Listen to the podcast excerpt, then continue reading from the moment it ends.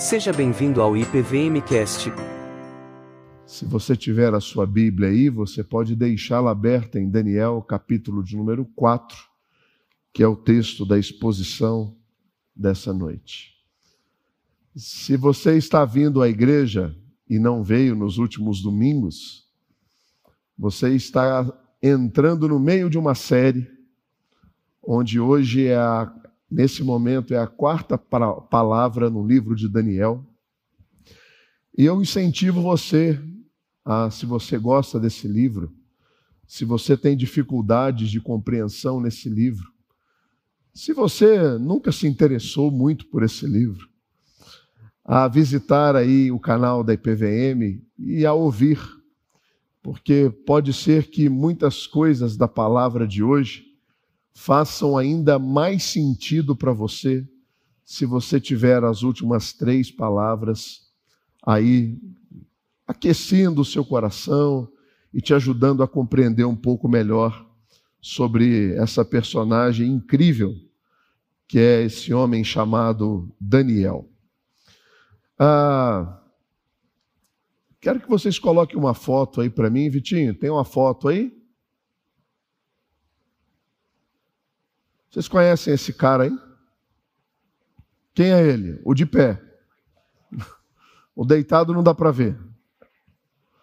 Quem é ele? Mike Tyson. Se você tem menos de 30 anos, talvez você só tenha ouvido falar e você não viveu o que este homem proporcionou ao esporte chamado boxe nos anos 80 e nos anos 90. Mike Tyson teve 44 lutas, 38 delas vencidas por nocaute. Nos anos 80, mais dos seus 10 oponentes foram colocados à lona com menos de um minuto de luta. Menos de um minuto de luta. Se você se encanta com o MMA hoje, se você tivesse visto as lutas de Mike Tyson, final dos anos 90. Você ficava acordado até meia-noite para poder assistir essas lutas. Eu queria assistir, meu pai falava, vai dormir. Falei, Não, pai, é o Mike Tyson que vai lutar. Eu quero assistir.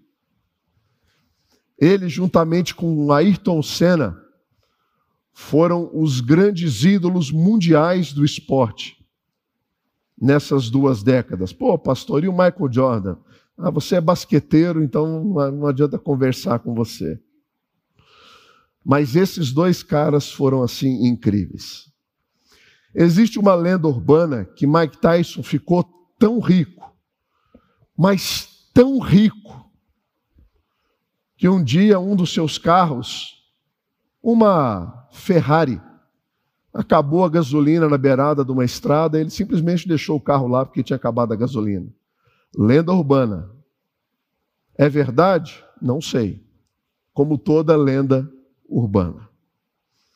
No auge da sua carreira, no ano de 1990, é, eu não sei qual foi o desfecho, o desfecho não, o, o, o que levou a isso, mas resolveram fazer uma luta entre Mike Tyson e um ilustre desconhecido chamado Buster Douglas. Quem é Buster Douglas? Ninguém sabia. Até hoje. Ninguém sabe quem é Buster Douglas. Mike Tyson tinha vencido a sua luta anterior em menos de um minuto. Não sei se você sabe, o boxe são 12 rounds de 3 minutos e um minuto de intervalo entre cada round. Ou seja, uma luta pode durar até uma hora, quase, 48 minutos para ser mais exato. E,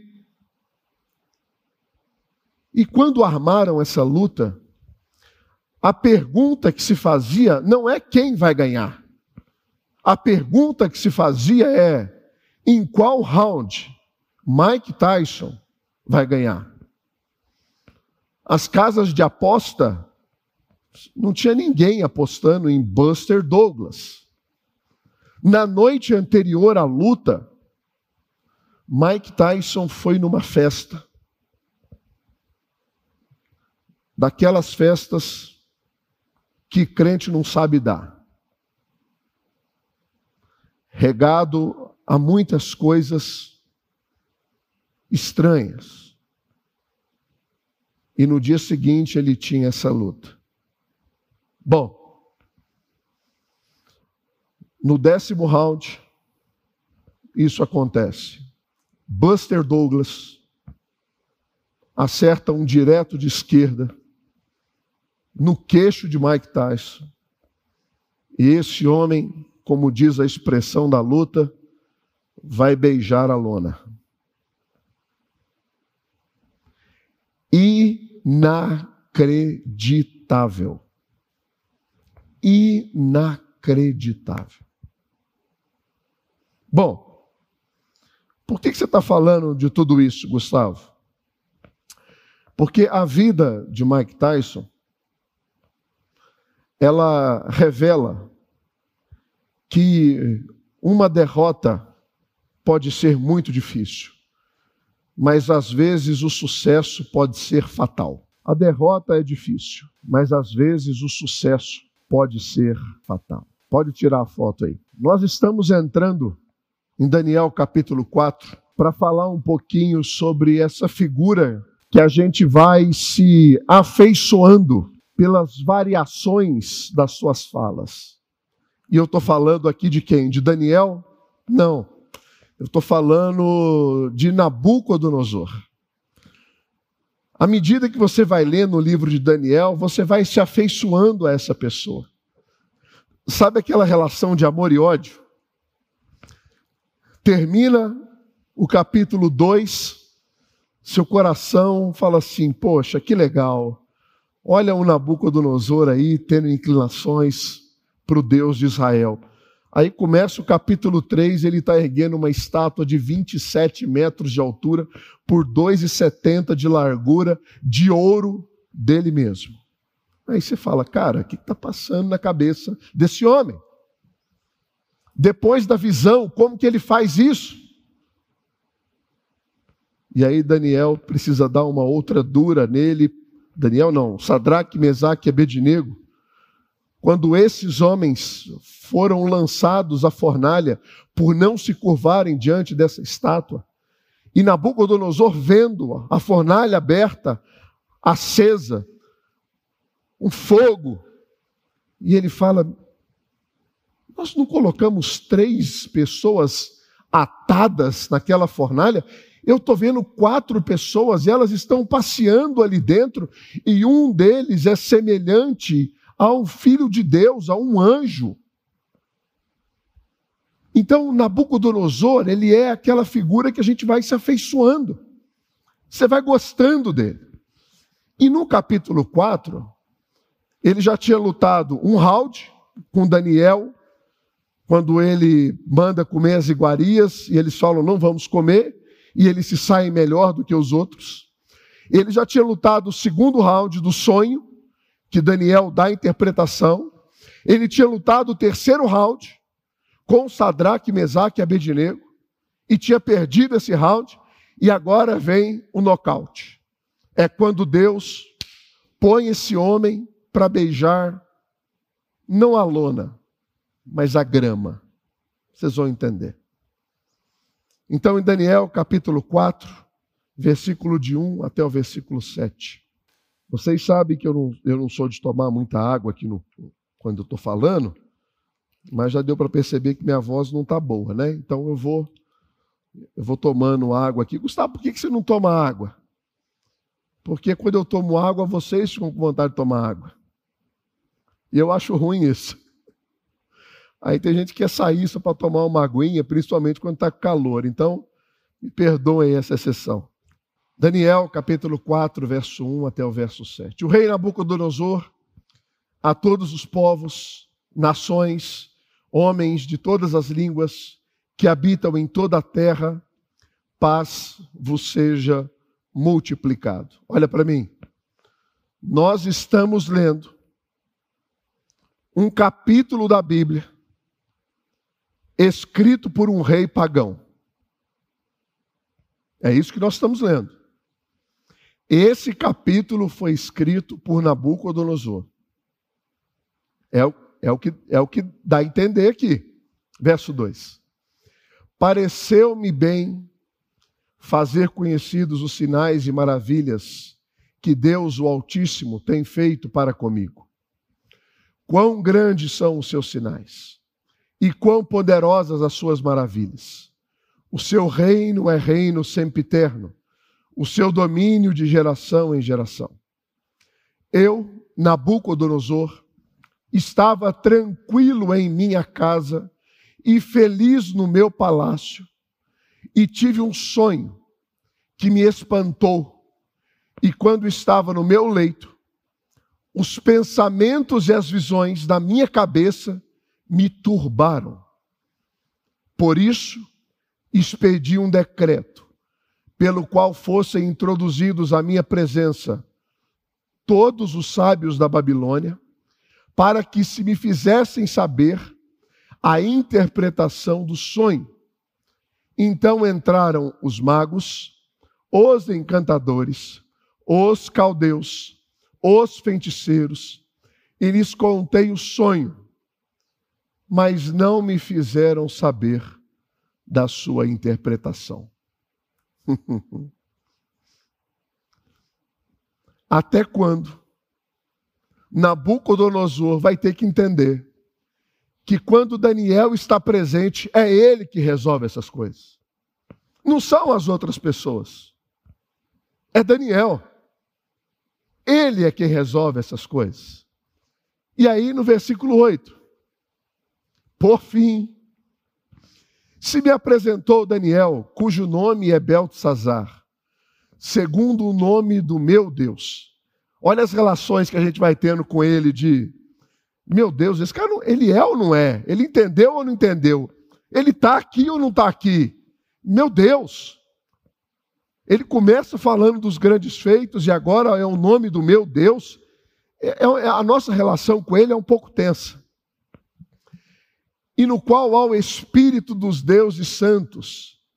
E eu lhe contei o sonho. Então ele conta o sonho para Daniel. E qual é o sonho? Versículo 10. Eram assim as visões da minha cabeça. Quando eu estava no meu leito, eu estava olhando, vi uma árvore no meio da terra, cuja altura era grande. Crescia a árvore e se tornava forte, de maneira que a sua altura chegava até o céu e era vista até os confins da terra. A sua folhagem era formosa, o seu fruto abundante, e havia nela sustento para todos. Debaixo dela, os animais do campo achavam sombra, e as aves do céu faziam morada nos seus ramos, e todos os seres viventes se mantinham nela. A gente vai ler até o 17. No meu sonho, quando eu estava no leito, vi um vigilante, um santo, que descia do céu, clamando fortemente, dizendo: Derribai a árvore, cortai-lhe os ramos, derriçai-lhe as folhas, espalhai o seu fruto, afugentem-se os animais de debaixo dela e as aves dos seus ramos. Mas a cepa, com as raízes, deixai na terra, atada em com cadeias de ferro e de bronze, na erva do campo, seja molhada o orvalho do céu, e a sua porção seja com os animais e a erva da terra. Mude-se-lhe o coração, para que não seja mais coração de homem, e seja-lhe dado um coração de animal, e passem sobre ela sete tempos.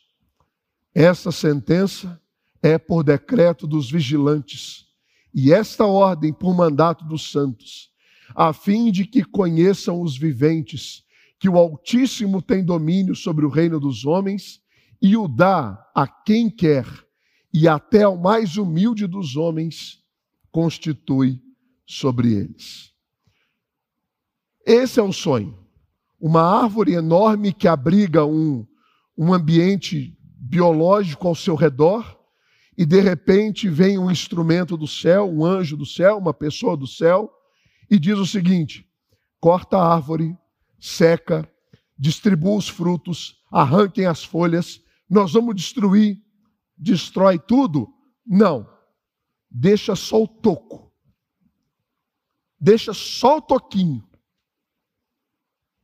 Vai podar? Vai. Poda dois dedos do chão. Mas uma árvore enorme. Enorme. E quando Daniel ouve esse sonho, parece que Daniel tinha muita empatia por Nabucodonosor. O texto dá a impressão de que ele gostava de Nabucodonosor. Porque Daniel obedeceu à orientação de Jeremias para construir uma casa, plantar fruti árvores frutíferas, colher os frutos dessas árvores, casar com pessoas da Babilônia e dar os seus netos em casamento. Daniel entendeu que os anos de vida dele não seriam vividos mais em Jerusalém, mas na Babilônia. E ele passou a ter afeição por Nabucodonosor. Olha só o que diz o versículo 19. Daniel esteve atônito por algum tempo. Os seus pensamentos, assim como os pensamentos de Nabucodonosor, a expressão é a mesma, se turbaram. Então lhe falou o rei e disse: Beltesazar, não se perturbe o sonho, nem a sua interpretação Daniel parece que tem empatia com o rei, porque ele sabe o significado do sonho e fica profundamente conduído com o que vai acontecer com esse rei ímpio. E parece que Nabucodonosor tem a mesma empatia com Daniel. Nós não estamos falando aqui de uma história recente. Nós estamos falando aqui já de anos de relacionamento na Babilônia. E o rei vira para Daniel e fala: Daniel, não precisa perder o seu sono. Você pode dormir em paz, fique tranquilo. Só que aí Daniel responde: Senhor meu, o sonho seja contra os que te têm ódio e a sua interpretação para os seus inimigos. Em outra palavra, o que ele está dizendo é o seguinte: eu estou preocupado é com você. A minha preocupação agora é o que vai acontecer com você. A partir do versículo 22, a gente vai mudar a versão, porque eu acho que a, a nova versão internacional agora ela nos ajuda mais na fluidez do texto. E no versículo 22 ele diz assim: Essa árvore, ó rei, és tu. Tu te tornaste grande e poderoso. A tua grandeza cresceu até alcançar o céu. O teu domínio se estende até os confins da terra. Verso 25. E depois o verso 26 tu serás expulso do meio dos homens. Você viverá com os animais selvagens.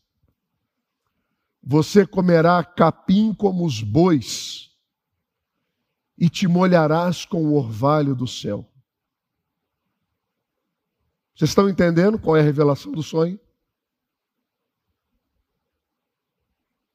Nós não estamos falando aqui com o Zé da esquina. Nós não estamos falando aqui de um pastorzinho. Nós estamos falando aqui de um homem que viveu sobre a face da terra e que eu não sei se outras pessoas tiveram o poder, a autoridade, a glória e a riqueza que esse homem teve. E a revelação do sonho é: você vai ser tirado do seu palácio e vai ser colocado no pasto.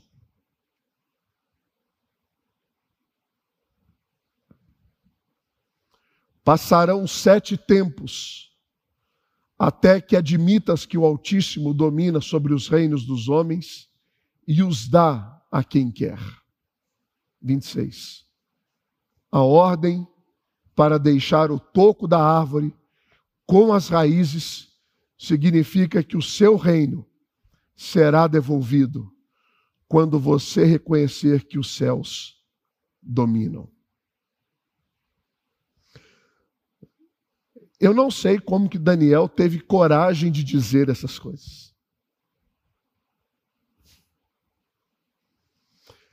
Pelo fato de ser uma história muito distante de nós, a gente corre o risco de achar que o que está sendo contado aqui é uma fábula.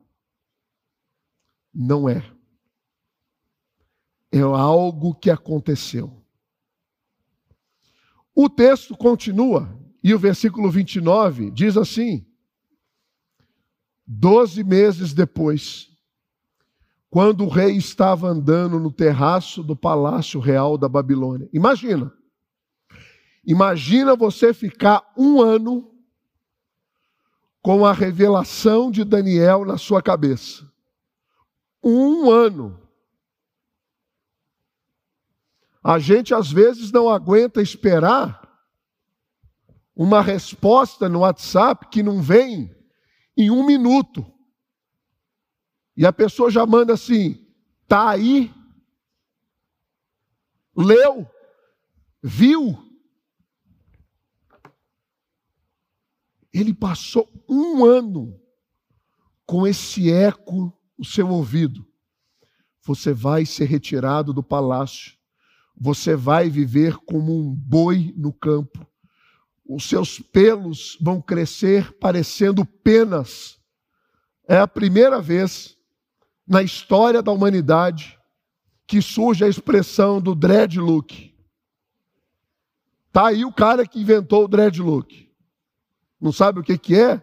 É aquelas, aqueles tufos, né? Que as pessoas enrolam o cabelo assim. As unhas não serão cortadas. Qual vai ser o seu alimento? Grama grama. O orvalho vai ser o seu cobertor. Para o rei da Babilônia. Acaso não é esta a grande Babilônia que eu construí como capital do meu reino? Lembra, ele está andando no topo do seu palácio, olhando o reino, aí ele diz: Olha o que eu fiz com o meu enorme poder, para a glória da minha majestade? Verso 31. As palavras ainda estavam nos seus lábios, quando veio uma voz do céu e disse: É isto que está decretado quanto a você, Rei Nabucodonosor, sua autoridade real foi tirada. Verso 32. Você será expulso do meio dos homens, viverá como os animais selvagens, comerá capim como boi, passarão sete tempos até que se admita que o Altíssimo domina sobre o reino dos homens e os dá a quem quer. E 33 a sentença sobre Nabucodonosor cumpriu-se imediatamente. Ele foi expulso do meio dos homens, passou a comer capim como boi, seu corpo molhou-se com o orvalho do céu, seus cabelos cresceram como penas das águias, as suas unhas como garra das aves. Nabucodonosor teve Daniel capítulo 1 para se arrepender, Daniel capítulo 2 para se arrepender, Daniel capítulo 3 para se arrepender, e 12 meses em Daniel capítulo 4 para se arrepender, mas esse cara não aprende. Sabe qual é o problema? É que ele muitas vezes é o espelho meu e seu.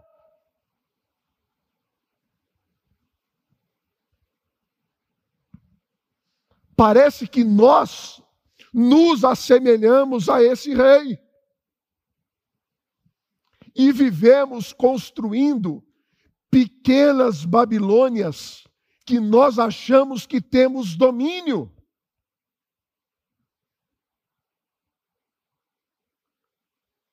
A sua família, o seu filho, a sua filha, o meu emprego, a minha empresa, a minha igreja, o meu coro, a minha sala de escola dominical, o meu ministério, o meu acampamento. Até quando? Até quando a gente vai viver achando que nós somos os reis das Babilônias que nós construímos?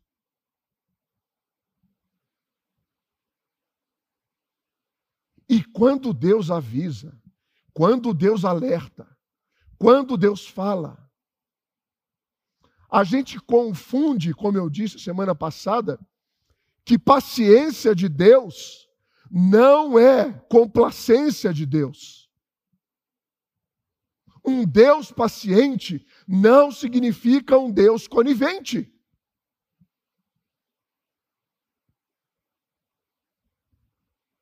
Esse texto de Daniel mostra para nós como Deus trata pessoas orgulhosas, que se sentem donas de pequenos impérios que acabam construindo. E se tem uma coisa que eu acho fantástico no modelo de gestão eclesiástica da igreja presbiteriana é que ele foi construído para que não houvesse donos de nada. Nós elegemos presbíteros, diáconos e pastores. Nós elegemos presidentes de todas as sociedades internas junta diaconal, conselho, coro maranata, coro PVM, UPA, mocidade. E os ministérios que não são eleitos são nomeados pelo conselho. Todo ano é o encerramento de um ciclo e de um governo, para que ninguém se sinta dono daquilo que não nos pertence, mas pertence a Deus. Porque nós lemos que todos os reinos e o poder pertencem a Ele. Ele dá para quem Ele quiser. E você? Como você lida com o orgulho do seu coração? Esse homem precisou ser tratado por sete períodos. O que são sete períodos? pastor? São sete meses? São sete ciclos lunares? São sete mudanças de estação? A Bíblia não fala, mas há um consenso enorme entre os estudiosos de que são sete anos. Sete anos. Ele não foi tirado da Babilônia, ele foi tirado do palácio.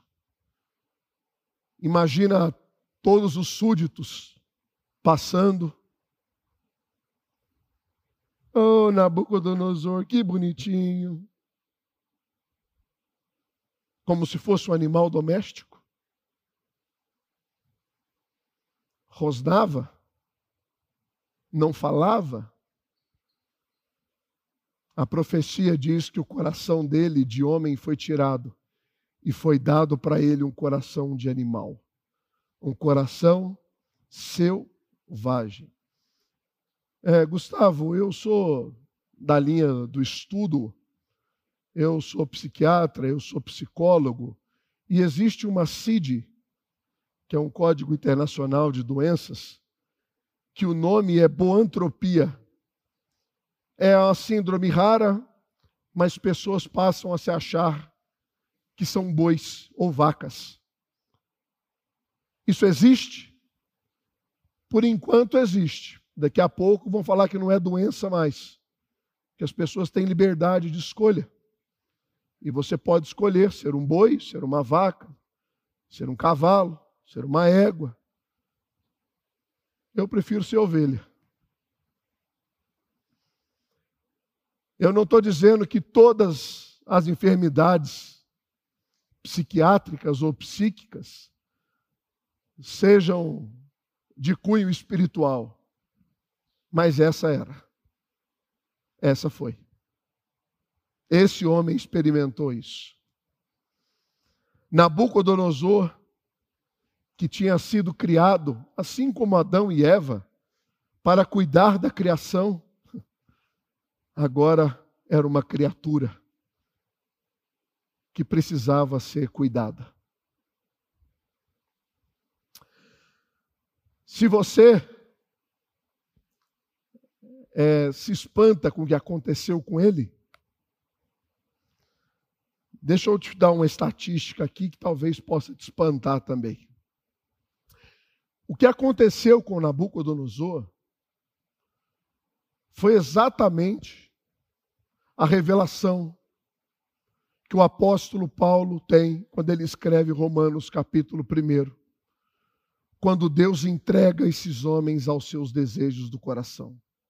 É isso que acontece.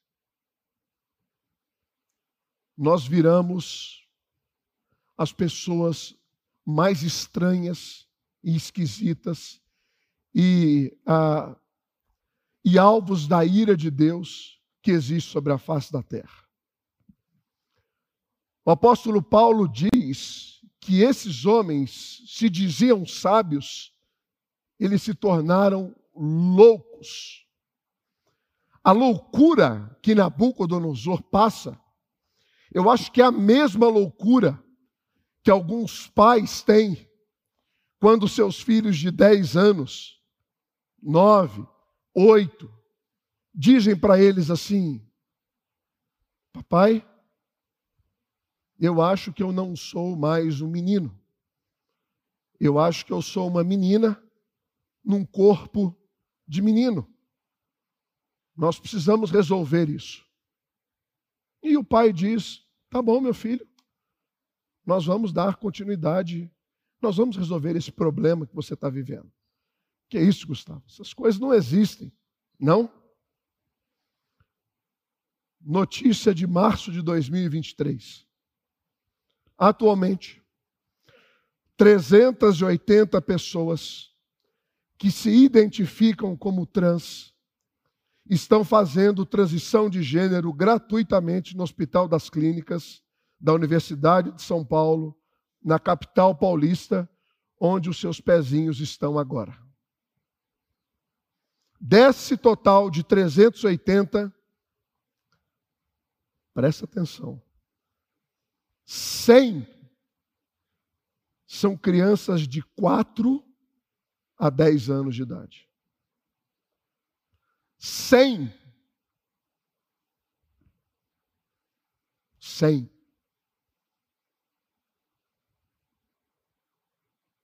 Isso me choca. Isso me choca.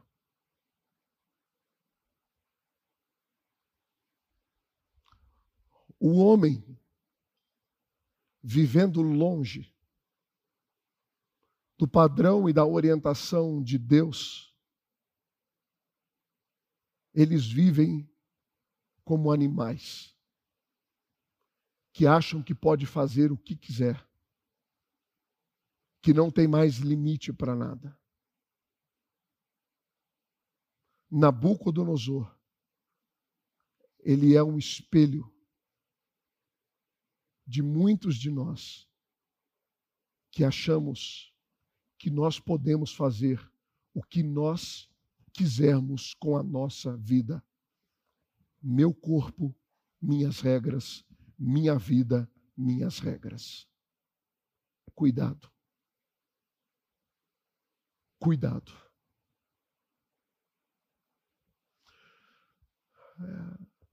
O cerne dessa história é um homem orgulhoso. Então eu quero gastar os meus últimos minutos aqui falando sobre o orgulho. Quais são as raízes do orgulho? Nesse capítulo, nós vemos duas ramificações.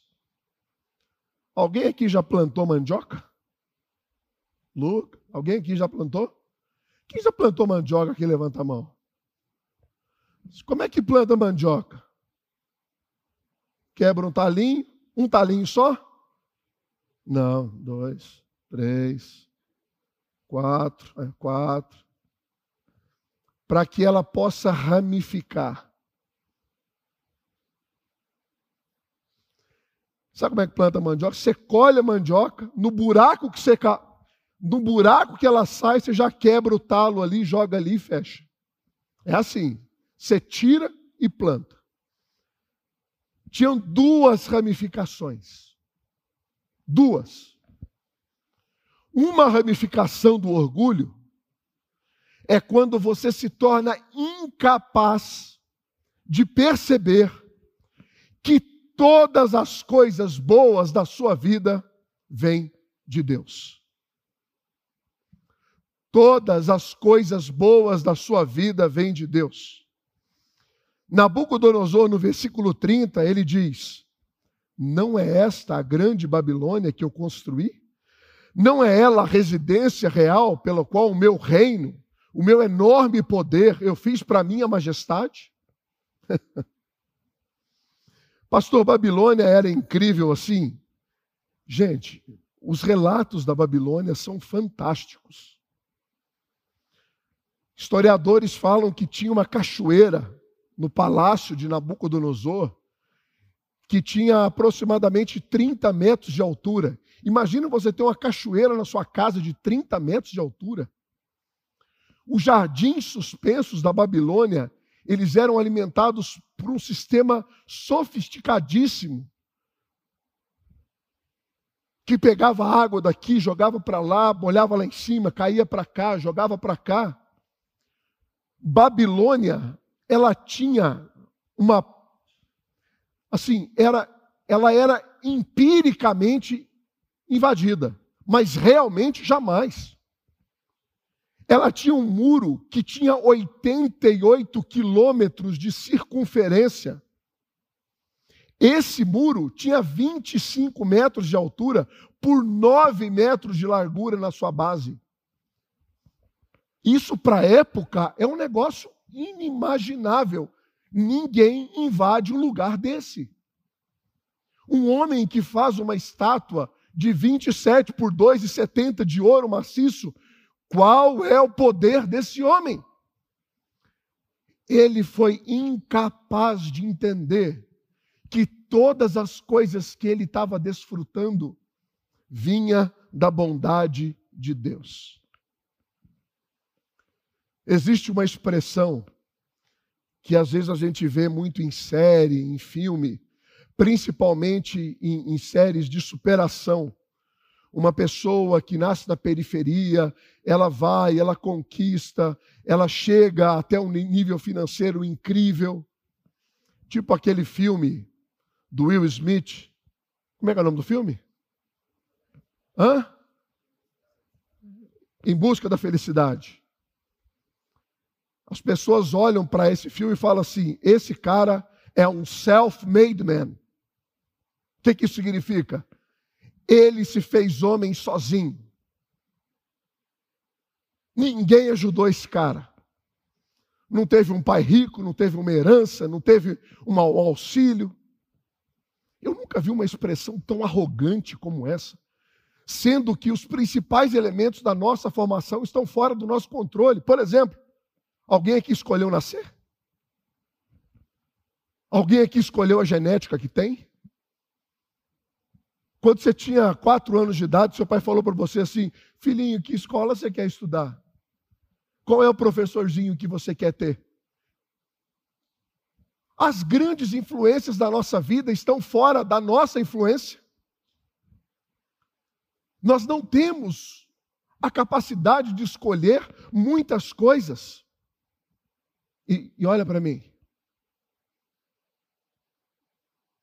Todas as vezes que nós destronamos o governo e a autoridade de Deus como fonte de todas as bênçãos da nossa vida, olha, Deus costuma fechar a torneira. Principalmente se você é filho ou filha dele. Porque se tem uma coisa que Deus não divide com ninguém é a glória. Nem com você, nem com ninguém. E esse homem uma raiz de, uma raiz de orgulho dele foi ele perceber que todas as coisas boas que ele tinha, foi ele que fez.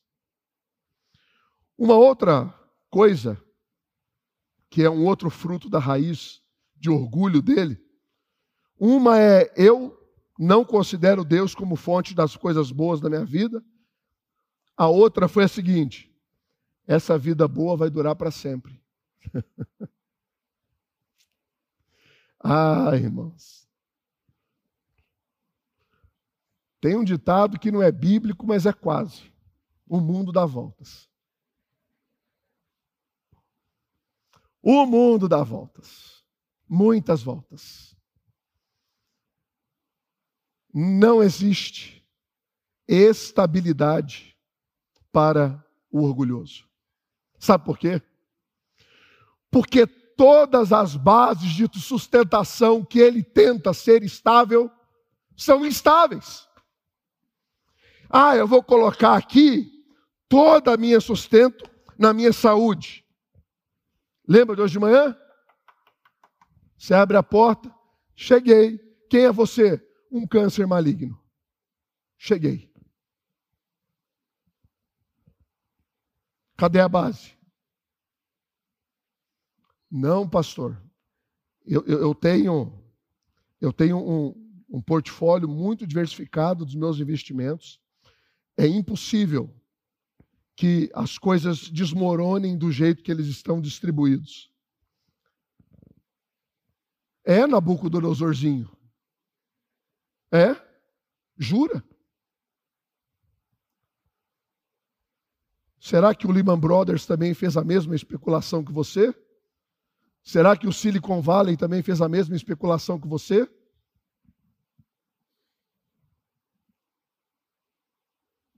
Não podemos fincar bases de estabilidade onde não existe estabilidade. Então, essa vida boa que você vive hoje pode mudar assim, ó, de um dia para o outro. Não se iluda. A única base estável que você pode depositar os seus pés é uma rocha chamada Jesus Cristo. Nele pode ruir a saúde, pode ruir a esperança, pode ruir a alegria, pode ruir casamento, pode ruir com os filhos, pode ruir o emprego, mas em Jesus Cristo, a Bíblia diz que você, que eu, nós somos mais do que vencedores em Cristo Jesus. Essa base é estável. Mas essa base não é para os orgulhosos porque não foi construída por mãos humanas. Ninguém botou a mão ali para ser feito. Tudo foi Ele. Tudo foi para Ele. Quais são os frutos do orgulho? Como que essa raiz bifurcada gerou uma árvore? E o que que essa árvore frutificou? Frutificou uma pessoa competitiva que não admite o sucesso de outras pessoas, que não admite ser o centro das atenções, que não admite ficar ou fazer parte do do pano de fundo, do, do que dos bastidores. Ah, se o holofote não for para mim. Gustavo, isso é coisa de gente grande? É nada. Isso é uma praga que já está no coração dos mais novos. Voltando para casa hoje, um dos meus filhos fala assim: Pai, pai, vou fazer um solo no Coro Kids no próximo. Eu falei, daí? Você é melhor do que quem por causa disso? Por que você quer fazer um solo no Coro Kids? Você é melhor do que o outro que vai ficar lá no fundo escondido? Você acha que Jesus vai falar assim, dá licença, dá licença, porque agora ela vai cantar? Isso é um pecado enrustido no coração que tem que ser, tem que ser removido. Tem que ser retirado. Senão a gente vai se achando mais importante do que os outros. E não consegue se alegrar com a vitória de ninguém. Um outro fruto do orgulho é a ingratidão. O apóstolo Paulo fala em Romanos 1: não glorificamos a Deus como Deus, nem fomos agradecidos.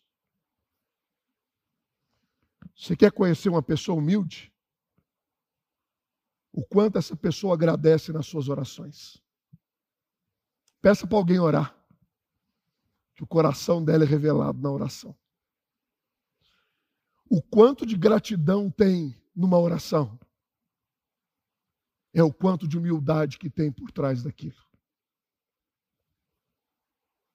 Um outro fruto do orgulho, que é, é o irmão gêmeo da ingratidão, sabe qual é? O senso de direito.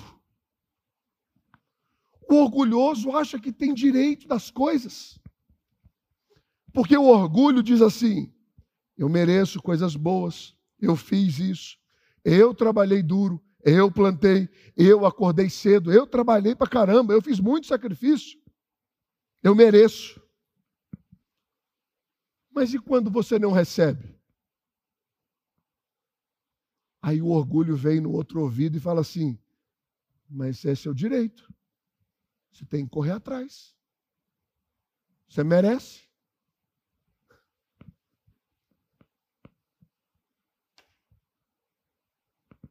De onde vêm essas coisas? Do orgulho. Se as coisas estão indo bem, eu fiz. Se as coisas estão indo mal, por que, que eu não estou recebendo? A glória, o elogio, a fama, o louvor, a recompensa, o bônus. Por que, que eu não estou recebendo?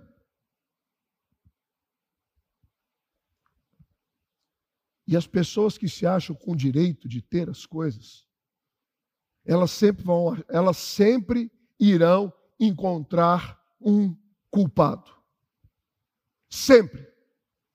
Porque aquela maldição de Gênesis ainda está sobre nós. Quando Deus visita o Éden, cadê vocês? Ah, a gente está nu e a gente se escondeu. Mas como é que vocês souberam que vocês estavam nu? Ah, é que a gente. Ah, ah, vocês comeram da árvore do conhecimento do bem e do mal? Ah, sim. Quem comeu? Olha, foi a mulher que o Senhor me deu. Não, não, não, não foi eu, não. Foi a serpente que estava por aqui. Alguém é culpado. E se o seu orgulho frutifica no seu senso de direito, e você não está usufruindo daquilo que você acha que você tem direito, quem é o culpado? O culpado é o seu namorado? É a sua namorada? O culpado é, já sei, o culpado é a sua mãe. Freud falou, a culpa é toda dela. Não, o culpado é o pai. Não, não, não. O culpado é a igreja. E quem é da igreja? Ah, é o pastor. Ele é o culpado. Cuidado para essa culpa não chegar no Senhor. Como Adão fez. Cuidado. Pastor, como que eu sou curado desse negócio?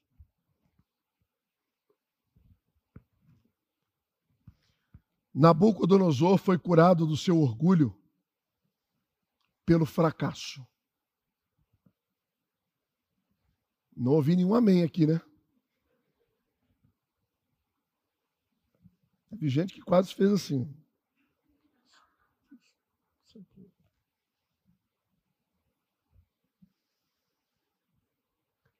Você está querendo dizer que todo fracasso leva à cura? Claro que não.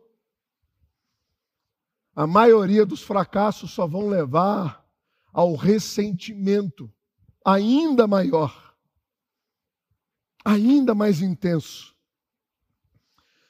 Nabucodonosor foi curado porque os seus olhos foram abertos. No fracasso, depois de sete anos pastando, e não é figura de linguagem, não, pastando mesmo, beijando a grama, nocauteado pelo Senhor. O Espírito de Deus despertou o coração dele.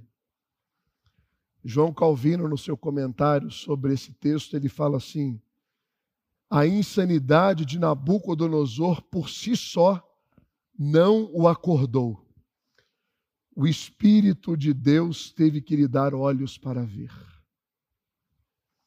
Você imagina um homem depois de sete anos, ele se rende e diz assim: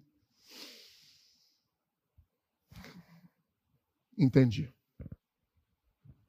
Levanta.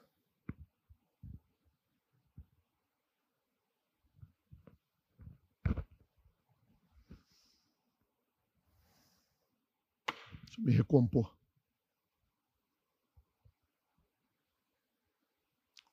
Ele volta para o palácio. Tem um dia de spa. E ele resolve escrever esse capítulo 4 de Daniel. E aí a gente lê o versículo 34 na nova versão internacional. Ao fim daquele período, eu, Nabucodonosor, levantei os olhos ao céu e percebi que o meu entendimento tinha voltado. Então louvei o Altíssimo, honrei glorifiquei aquele que vive para sempre. O seu domínio é um domínio eterno, o seu reino dura de geração em geração. A gente vai ler até o 37. Todos os povos da terra são como nada diante dele. Ele age como lhe agrada com os exércitos dos céus e com os habitantes da terra ninguém é capaz de resistir à sua mão, ou de dizer-lhe: O que fizeste? Naquele momento, voltou-me o entendimento, e eu recuperei a honra, a majestade, a glória do meu reino, Meus conselheiros e os nobres me procuraram. Meu trono me foi restaurado. A minha grandeza veio a ser ainda maior. E agora eu, Nabucodonosor, louvo, exalto, glorifico o Rei dos céus, porque tudo que ele faz é certo. Todos os seus caminhos são justos, e ele tem poder para humilhar aqueles que vivem com arrogância. Até quando? Até quando nós vamos achar que nós somos autores da nossa história? Até quando? Gustavo, ele foi curado. Essas são as últimas palavras dele na Escritura Sagrada. As últimas. Aqui a gente se despede de Nabucodonosor. Ele não vem mais para Daniel.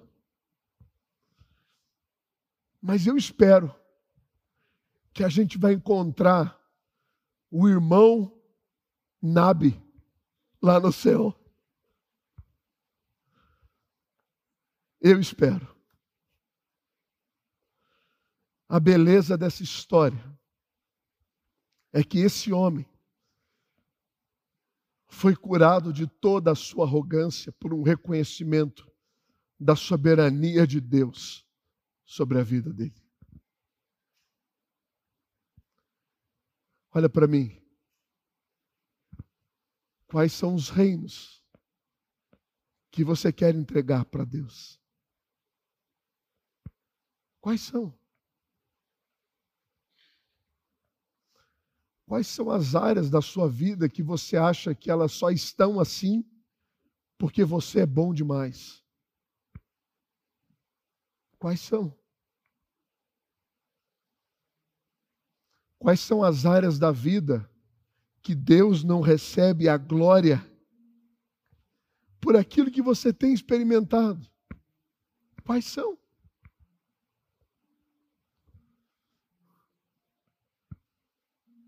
Não espere beijar a grama para que Deus abra os seus olhos. Já pensou se essa for a última advertência de Deus para nós? A última.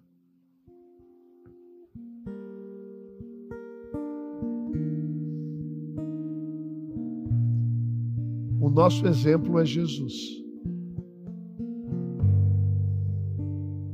Aquele que tinha toda a glória, se desfez de toda a sua majestade para se tornar um de nós. Aquele que era o alvo de toda a criação, passou a ser açoitado, cuspido, enxotado, no meu lugar e no seu lugar. Quem sabe? Hoje não é o dia de você ser curado da sua prepotência de se achar o self-made man ou a self-made girl. Quem sabe? O que eu sei é que Deus nos fez para a honra e o louvor do seu nome.